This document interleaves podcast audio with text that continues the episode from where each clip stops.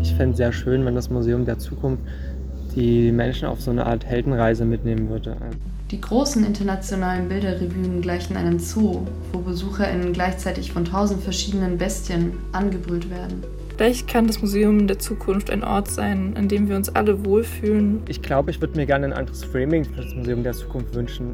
Ein Raum der Freiheit gibt. Und die Museen können ja auch auf Erwachsenenbildung Einfluss nehmen, was die Schulen nicht mehr können. Eine Art utopische Kulturstätte. Futur 3. Futur 3? Futur 3. Hi, Jay und ich wollen heute ein bisschen auf Vermittlung heute und in Zukunft in Kunstmuseen eingehen, im Speziellen in den Kunstmuseen der SKD. Ich werde ein bisschen darüber reden, was eigentlich Vermittlung am Museum ist und wie sie in Zukunft aussehen könnte. Und dazu habe ich mir fünf Fragen gestellt, über die ich heute mit euch reden möchte.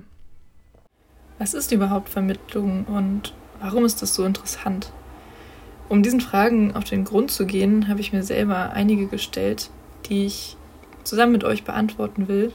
Und vielleicht habt ihr auch eigene Ideen, wie diese Fragen beantwortet werden könnten und wie Vermittlung in der Zukunft aussieht. Zuerst einmal, warum interessiere ich mich so für Vermittlung? Für mich ist Vermittlung der Schlüssel zur Kunst, weil Kunst kann manchmal wirklich verwirrend sein, nichtssagend. Man steht davor und weiß nicht richtig, was man damit anfangen soll. Und gerade bei den alten Meistern, wo viele religiöse oder mythische Szenen dargestellt sind, kann man ohne Hintergrundwissen manchmal gar nicht so viel lesen. Und moderne und zeitgenössische Kunst kann einen manchmal wirklich ein bisschen schocken oder ist zu abstrakt oder extravagant und schreckt viele Menschen auch dadurch eben ab, obwohl durch die Beschäftigung damit ziemlich viele interessante Dialoge entstehen können. Und gerade da greift Vermittlung einfach ein und tritt in die Vermittlungsrolle zwischen Kunstwerk und Betrachter und lässt die Kunstwerke sprechen. Es ist, also der Vermittler ist quasi wie eine Art Dolmetscher. Und das ist für mich irgendwie voll cool und wichtig und gerade auch so interessant, weil viele Menschen einfach mit Hintergrundwissen viel zu sagen haben und mit dem Kunstwerk ebenso kommunizieren können. Aber was ist überhaupt Vermittlung im Kunstmuseum? Zu einem gibt es da die nicht persönliche und mediale Vermittlung. Das ist eben alles, was man so sieht, wenn man in eine Ausstellung reingeht. Also Ausstellungstexte und auch der Audioguide. Alles, was nicht von einer Person direkt, ja, einer Person, die direkt vor dem Kunstwerk steht, irgendwie vorgestellt wird. Und für mich interessanter ist die persönliche Vermittlung. Also alles, was eine Person, ein Vermittler vor einem Kunstwerk machen kann und auch mit einem Kunstwerk machen kann. Und dabei geht es auch eigentlich ziemlich um die Zusammenarbeit mit allen Menschen und Personengruppen. Das, was man kennt, Schulgruppen, Kitagruppen, aber auch ältere Menschen und Menschen mit Behinderungen. Deren Bedürfnisse spielen dabei eine ziemlich große Rolle und werden auch beachtet bei der Vermittlung. Die Vermittler sind häufig dann auch geschult und können diesen Menschen auch neue Aspekte in der Vermittlung und der Kunstwerke aufzeigen, die sie vielleicht so vorher gar nicht gesehen haben. Die große Frage ist eigentlich, gerade im Rahmen dieser Podcast-Folge, wie sieht Vermittlung im Museum der Zukunft aus? Für mich ist Vermittlung im Museum der Zukunft eine Möglichkeit, mehr digitale und virtuelle Angebote zu schaffen. Und außerdem, für mich sollte es ein Ort sein, an dem Inklusion und Diskussionen stattfinden können. Ein Raum der Freiheit gibt und in dem es möglich ist, ein stärkeres Aufgreifen von zum Beispiel Rassismuskritik, das neue Einordnen einiger Künstler und Werke zu schaffen und auch ein Ort zum Entdecken, aber auch zum Bewahren zu schaffen und mehr Projekte zur Dekolonialisierung und Restitution, die im Austausch mit Öffentlichkeit und ja, das Weiterarbeiten mit Korrespondenten auf der ganzen Welt stattfinden können. Das Museum ist außerdem für mich irgendwie ein total interessanter Ort des Generationsdialogs. Das fände ich irgendwie schön, eine stärkere Zusammenarbeit mit, ja, Menschen aller Generationen, Menschen aller Hintergründe schaffen zu können. Ähm, gemeinsame Projekte zu starten, gemeinsame Sichtweisen auf bestimmte Kunstwerke zu schaffen. Und ja, gerade das ist ja irgendwie das Spannende an der Vermittlung, dass sie uns zeigt, wie divers Kunst sein kann, wie unterschiedlich sie gelesen werden kann, was da überhaupt aus dem Kunstwerk spricht und was wir vielleicht auch dem Kunstwerk zusprechen. Und gerade das ist ja etwas, das sehr viel über unsere Kultur, über unsere Gegenwart aussagt, über unsere Gesellschaft. Und vielleicht kann das Museum der Zukunft ein Ort sein, an dem wir uns alle wohlfühlen und uns alle wieder treffen können, an dem keiner ausgegrenzt wird, eine Art utopische Kulturstätte. Futur 3. Futur 3? Futur 3. Was ist meine liebste Geschichte aus der Vermittlung? Ich erzähle diese Geschichte eigentlich immer ziemlich gerne. Und zwar habe ich bei der Eröffnung der Paraderäume im Residenzschloss ähm, die Kreativstation mitbetreut. Und dort gab es für die BesucherInnen die Möglichkeit, Teelichter, also Windlichter zu bemalen, zu bekleben und kreativ zu gestalten. Und ich habe eben da gesessen und ähm, einem kleinen Mädchen beim Bekleben geholfen und gesehen, dass sie auf ihrem äh, Windlicht mit Edding drei verschiedene Formen gemalt hat und habe sie gefragt, was sie da gemalt hat. Und sie meinte, ja, also das Goldene ist eine Krone, die silberne Sichel war ein Mond und dann war da noch eine undefinierbare schwarze Form und da wusste ich einfach nicht, was das ist und sie meinte, ja, das ist eine Wurst. Und das fand ich irgendwie ganz witzig, weil ja, sie hat eben diese drei Dinge mit einer riesigen Selbstverständlichkeit einfach nebeneinander gemalt in ihrer Relevanz und Kombination. Ähm, und es zeigt mir irgendwie immer wieder, wie vielseitig Kunst ist und wie sie verstanden werden kann. Und dass auch jeder sein eigenes Verhältnis und Verständnis von Kunst haben darf. Und dass ja Kunst irgendwie witzig sein kann und vielseitig sein kann und ja, man irgendwie alles mit Humor nehmen darf. Genau. Ich hoffe, ihr habt jetzt ein bisschen besseres Verständnis von Vermittlung und Jay wird euch sicherlich noch einiges zur digitalen Vermittlung und zur Zukunft von Museen in der Vermittlung erklären. Futur 3. Futur 3? Futur 3. Hey, hier ist Jay und ich will etwas über die Digitalisierung und Museen reden. Aber was ist eigentlich Digitalisierung? Und warum ist es gerade zur Zeit so wichtig? Also die genaue Definition von Digitalisierung ist eigentlich die Umwandlung von analogen Formaten in digitale Systeme. Und technisch ist eigentlich damit gemeint zum Beispiel die Umwandlung von einer Analogkamera zu einer Digitalkamera. Viele kennen zum Beispiel auch Digitalisierung in Schulen, wo Schulen dann mit Bibern oder Tablets ausgestattet werden. Aber das kann man natürlich auch super ins Museum übertragen, wo das eher dann als Zuschauererlebnis oder als Datenfassung quasi eine große Rolle spielt.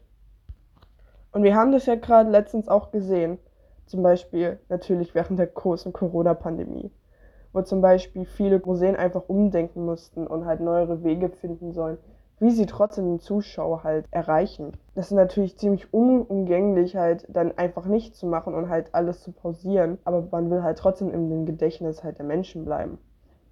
Wenn nach der Pandemie, dass man halt trotzdem dann wieder reingeht. Also während Corona sind halt viele Veranstaltungen halt in Online-Formate verschoben worden. Aber und zum Beispiel gab es viele Online-Ausstellungen, aber auch zum Beispiel Workshops im digitalen Raum. Aber natürlich ist der Einsatz von digitalen Angeboten auch sehr vielfältig. Also zum Beispiel können sie in Bildung, Vermittlung und Kommunikation eingesetzt werden und ist zum Beispiel auch ein guter Ausgleich für Kinder und Menschen mit Behinderung. Zum Beispiel könnte man Texte in einfacher Sprache vorlesen lassen oder auch Sehgeschwächte können Texte vergrößern lassen. Und zum Beispiel auch eine digitale Mitbegleitung wenn Menschen mit körperlichen Behinderungen einfach zu Hause teilnehmen können und das somit für sie einfacher ist. Für Kinder kann man digitale Schnitzeljagden machen. Dann ist es halt für die einfach viel spielerischer und können das halt anders wahrnehmen und anders merken. Und was gibt es zum Beispiel like für, für Ideen halt fürs Museum? Also es gibt natürlich ziemlich viel, die die SKD, aber auch andere Museen einführen wollen. Äh, manche Museen, die halt eine Museums-App entwickeln und somit halt zielgerichteter Gemälde, sag ich mal, porträtieren und man somit halt schnellere Informationen finden kann und auch einfach zum Beispiel Spiele drauf finden kann und wie man die anders erleben kann, weil jeder hat zurzeit ein Smartphone. Es ist ziemlich altersunabhängig. Also Selbst die Oma hat meistens schon ein Smartphone und selbst auch der 15-jährige Teenie. Und es ist natürlich dann ziemlich super, ein Medium zu haben, was alle halt besitzen. Smartphones kann man halt auch als eigene Audio-Devices verwenden. Und somit spart man auch Kosten und Personal. Man kann auch zum Beispiel Virtual Reality Führungen machen mit VR-Brillen, wo man quasi ähm, die Ausstellung in quasi in 3D sehen kann. Natürlich machen auch viele Dinge die SKD. Und zum Beispiel, was die SKD zum Beispiel auch macht, sind so 3D-Führungen, was sie zum Beispiel bei der Caravaggio-Ausstellung gemacht hat. Aber das muss nicht, auch nicht unbedingt ähm, ziemlich groß sein. Zum Beispiel viele Museen benutzen auch digitale Tools, um halt ihre Sammlungen zu verfassen.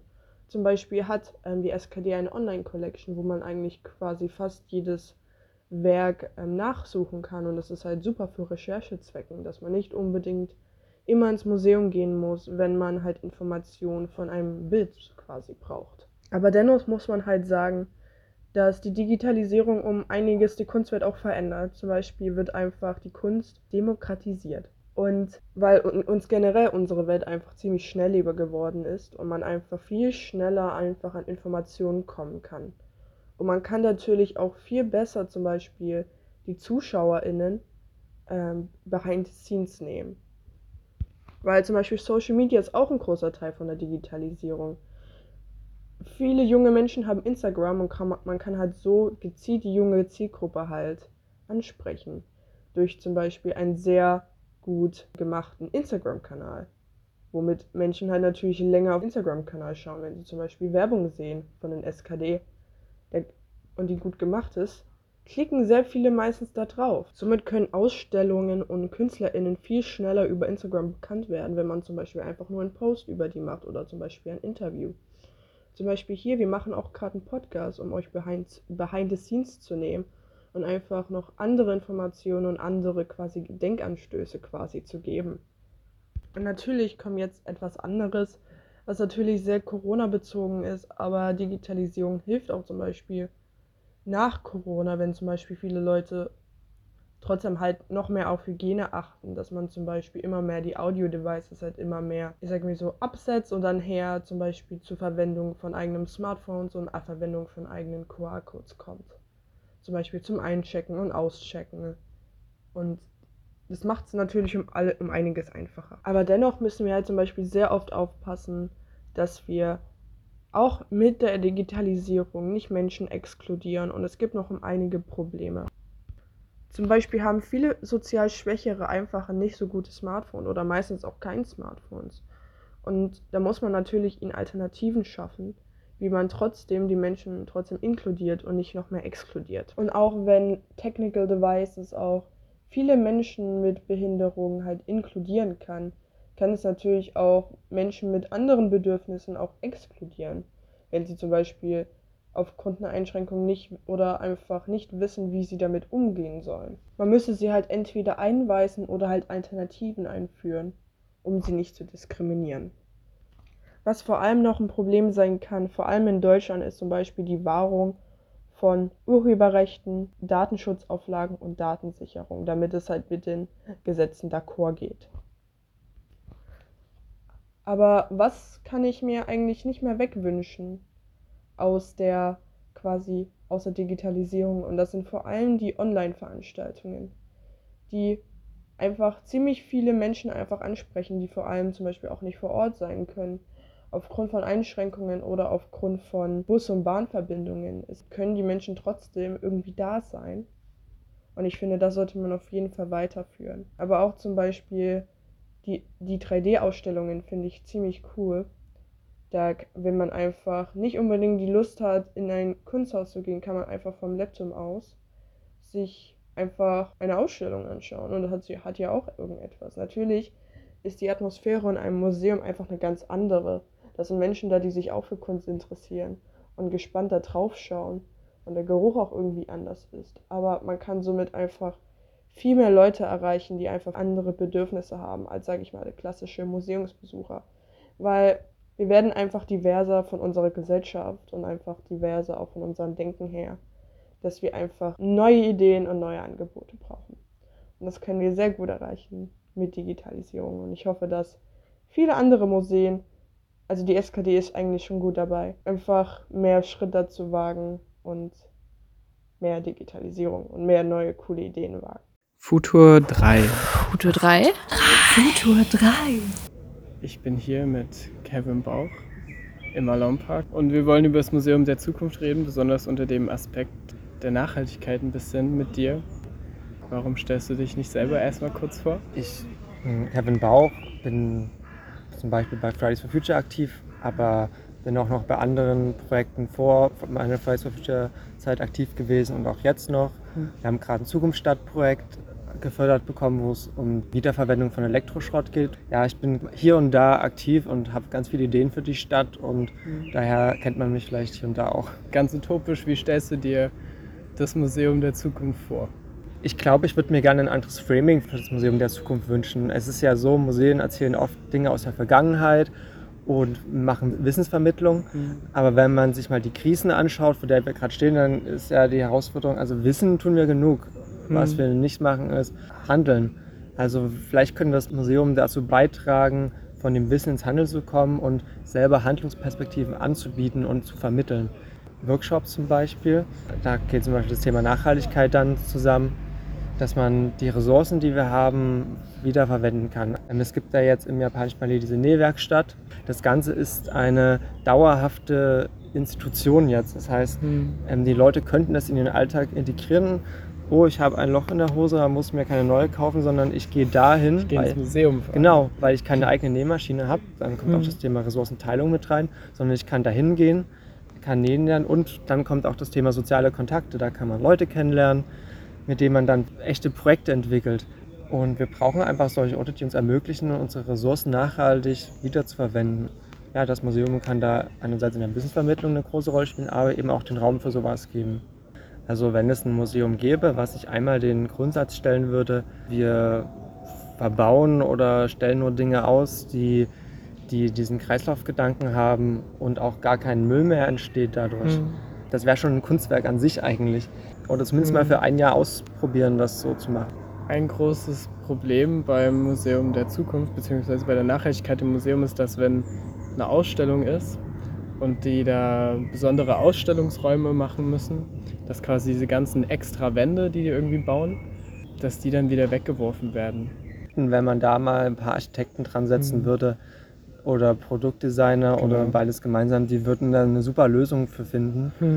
wenn man so, solche Dinge hat, das ist wirklich Bequemlichkeit, Ja. oft Gewohnheit und es sind nicht die, die richtigen Leute werden nicht an die Aufgabenstellung gesetzt. Und ich glaube, da brauchen wir einfach dieses, dieses Bewusstsein für, wir, wir machen das jetzt und es steht gar nicht zur Diskussion, dass es danach wegfliegt, sondern die Herausforderung ist, es so zu gestalten, dass es danach immer wieder weiterverwendet werden kann. Man kann es ja in kleine Module zum Beispiel aufstellen und die kann man dann irgendwo einlagern. Aber ich glaube, manchmal ist das Museum sich auch ein bisschen zu eitel. Das japanische Palais ist wirklich so für mich das Vorzeigeding. Auch bei Baulieder Museum haben wir auch im Konferenzraum uns für so Sitzgelegenheiten eingesetzt, die man überall hin verschieben kann, wie man möchte. Und so ähnlich könnte man das ja auch machen. Anderes Thema, Thema Restauration. Die Restauration macht quasi das, was nachhaltig ist und diese altehrwürdigen Kunstwerke werden aufbereitet. Ich frage mich, ob es spannend wäre, falls in der utopischen oder in der dystopischen Zukunft eben nicht mehr restauriert wird, sondern die quasi wieder ihrem Verfallprozess überlassen werden, der eigentlich ganz natürlich ist. Also es ist viel Aufwand für ein sehr elitäres Endprodukt. Ich kann mir gut vorstellen, wenn es jetzt so wäre, dass es nicht restauriert wäre, wird es ja wirklich mehr oder weniger verfallen. Hm. Und Fändest du es spannend jetzt als Besucher? Einerseits für mich als jetziger Besucher ist es natürlich spannend, weil ich weiß, es ist just in time. Es ist quasi nicht für die Ewigkeit. Andererseits, die, viele Leute wollen sich ja genau anschauen, Dinge, die irgendwie zeitlos sind, die wirklich von sehr langer Vergangenheit sind. Und das macht ja auch irgendwie den Reiz und den- auch den, den Wert Mhm. aus. Ich glaube, es würde auch reizvoll sein, wenn man genau weiß, Kunstwerke können verfallen und das soll nicht restauriert werden. Das Finde ich auch. Ich würde es gerne sehen, wie, wie diese ganzen Bilder dann von Moos befallen werden und langsam zerfressen. Apropos Moos, ähm, kennst Ja. du so Moos-Graffitis? Oh, habe ich schon mal von gehört. es ist schwierig, aber man kann Mhm. damit auch Kunst machen, weil man dann quasi also so eine, so eine Nährstofflösung mit Moossamen anmixt und dann das so zeichnet auf Wände oder sonst wo. Und dann wächst quasi das Moos genauso, wie man es gezeichnet hat. Also quasi Mhm. wirklich ein, ein lebendiges Kunstwerk. Und es hilft, glaube ich, so allgemein so, einen- so einen ersten Zugang zum Mhm. Thema Pflanzen, Natur und so weiter zu finden und drückt auch irgendwie so eine Art von Naturverbundenheit aus. Mhm. Und wenn man jetzt so statt normales Graffiti irgendwie zu machen, so ein Mhm. Moos-Graffiti und dann There's Only One Planet auf die Wand vom Museum mit Moos machen würde, das musst das, du hält- das mit hätte der schon- Stadtverwaltung abklären. ähm, das hätte auf jeden Fall Ausdruck, Mhm. der auch irgendwas in den Menschen auslösen könnte. Für dieses Café, was im japanischen Palais ist, da haben wir auch geplant, wie das in Zukunft ausgebaut werden soll. Und da ging es auch darum, dass im Innenhof quasi so kleine Gewächshäuser mitgebaut werden, wo die Tische drin sind. Und im japanischen Palais wollten wir gerne, dass auch so eine begrünte Wand gebaut wird und dass auch die Café-Theke an sich ein kleines Gewächshaus bekommt außenrum. Weil die haben da ja auch diesen Gemeinschaftsgarten und auch aus diesem Gemeinschaftsgarten bedient sich ja das Café. Dieses Nachhaltigkeit-Denken, warum kann man das denn nicht auf alle SKD-Museen übertragen? Also habt ihr mal mit denen geredet, so was es für einen Aufwand bedeuten würde, da jetzt Pflanzen anzubauen direkt? Das ist großer Aufwand. Wir haben auch erstmal nur die Idee geliefert. Die Umsetzung ist spannend. Wie siehst du das, wenn man sowas mit Technik verbinden würde? Es gibt bestimmte Pflanzen, die sind jetzt vielleicht nicht so arbeitsintensiv und die würden aber trotzdem jetzt auf dem Feld auch nicht nachhaltig hergestellt werden. Mhm. Die könnte man vielleicht so ein Gewächshaus einfach mit einer automatischen Bewässerung, vermutlich mit wenig Aufwand, nachhaltig und dezentral erzeugen. Vielleicht gibt es da ein paar bestimmte Pflanzen, ich weiß nicht, Kohlrabi oder sowas, die man einfach wirklich mit nicht so viel Aufwand wirklich züchten kann. Also es ist viel Aufwand für Ja. einen Nutzen, den man quasi erst im Langzeit sehen würde. Das ist, glaube ich, das große Problem. Große, große Kluft zwischen Mensch und äh, Nachhaltigkeit, zwischen Mensch und Klima. Findest du, äh, das Museum hat eine besondere Stellung verdient im Thema Nachhaltigkeit? Denkst du, das Museum hat dadurch, dass es halt diesen Bildungsfaktor hat, hat es verdient? Okay, ihr müsst jetzt nicht die nachhaltigsten Menschen der Welt sein im Museum oder das nachhaltigste Einrichtung der Welt. Gerade durch, dadurch, dass sie ja diesen Vorbildcharakter haben, daraus lässt sich ja eine Wirkung entfalten. Also wenn es nicht die Museen machen, bis es bei den Schulen angekommen ist, dauert es noch länger. Und die Museen können ja auch auf Erwachsenenbildung Einfluss nehmen, was die Schulen nicht mehr können. Findest du, man sollte den ganzen Schrams an Souveniren im Museumsshop reduzieren? Kühlschrankmagnete, kleine Stifte, Notizbücher. Also erstmal wäre es gut, wenn es wirklich nachhaltig gemacht Mhm. wäre. Da könnte zum Beispiel jetzt beim Job einfach so ein Kriterium sein, wir tun nur mit Produkten handeln, wo wir die Lieferketten nachvollziehen können. Und so kann man da schon ein bisschen mehr Nachhaltigkeit reinbringen. Vielleicht ein Gedanke noch zum Schluss, den ich auch schon mal am Anfang ein bisschen angedeutet habe. Ich fände es sehr schön, wenn das Museum der Zukunft die Menschen auf so eine Art Heldenreise mitnehmen würde. Also, dass sie ganz klar kommunizieren, was sind gerade die Herausforderungen unserer Zeit. Und das Museum könnte eben helfen, diese, diese, dieses Portal zu öffnen in diese nachhaltige Welt. Das wäre sozusagen mein, mein Wunsch. Das ist ein guter Wunsch. Okay. Dankeschön. Ja, hat mich gefreut. Mich auch. Futur 3. Futur 3. Futur 3. Die Aktivierung der BetrachterInnen und des Raumes. Die großen internationalen Bilderrevuen gleichen einem Zoo, wo BesucherInnen gleichzeitig von tausend verschiedenen Bestien angebrüllt werden. In meinem Raum sollen die Objekte die BeschauerInnen nicht alle auf einmal überfallen. Wenn sie sonst durch das Vorbeiziehen an den Bilderwänden in eine bestimmte Passivität eingelullt wurden, so soll unsere Gestaltung Frau und Mann aktiv machen. Dies sollte den Zweck des Raumes bilden. Auffällig ist die Analogie zu Paul Valerys berühmter Museumskritik, in der er über die überladenen Museen als Kampfplätze der Kunstwerke schreibt. Ich stehe inmitten eines Aufruhrs eingefrorener Kreaturen, deren jede einzelne, ohne dass es ihr gewährt würde, nach dem Nichtvorhandensein aller anderen schreit. Unter der Überschrift Die Wirkung schreibt Lissitzky, beim Betrachten des Raumes hat man eine graue Wandfläche vor sich. Linke Hand eine ins Weiße, rechts eine ins Schwarze gehende. Durch die verschiedenen Breiten der Kassetten sind die Blickachsen verschoben von den Symmetrieachsen der Türen. So entsteht die Rhythmik des Ganzen. Bei jeder Bewegung des Beschauens im Raume ändert sich die Wirkung der Wände. Was weiß war, wird schwarz und umgekehrt. So entsteht als Folge des menschlichen Schreitens eine optische Dynamik. Das Spiel macht die Betrachtenden aktiv. Das Spiel der Wände wird ergänzt von dem Durchschreiten und dem Durchschimmern der Kassetten. BesucherInnen schieben die geflochtenen Deckflächen hinauf oder hinunter, entdecken neue Bilder oder verdecken, was sie nicht interessiert. Sie sind gezwungen, sich mit den ausgestellten Gegenständen auseinanderzusetzen. Damit sind wir am Ende unserer Doppelfolge angekommen.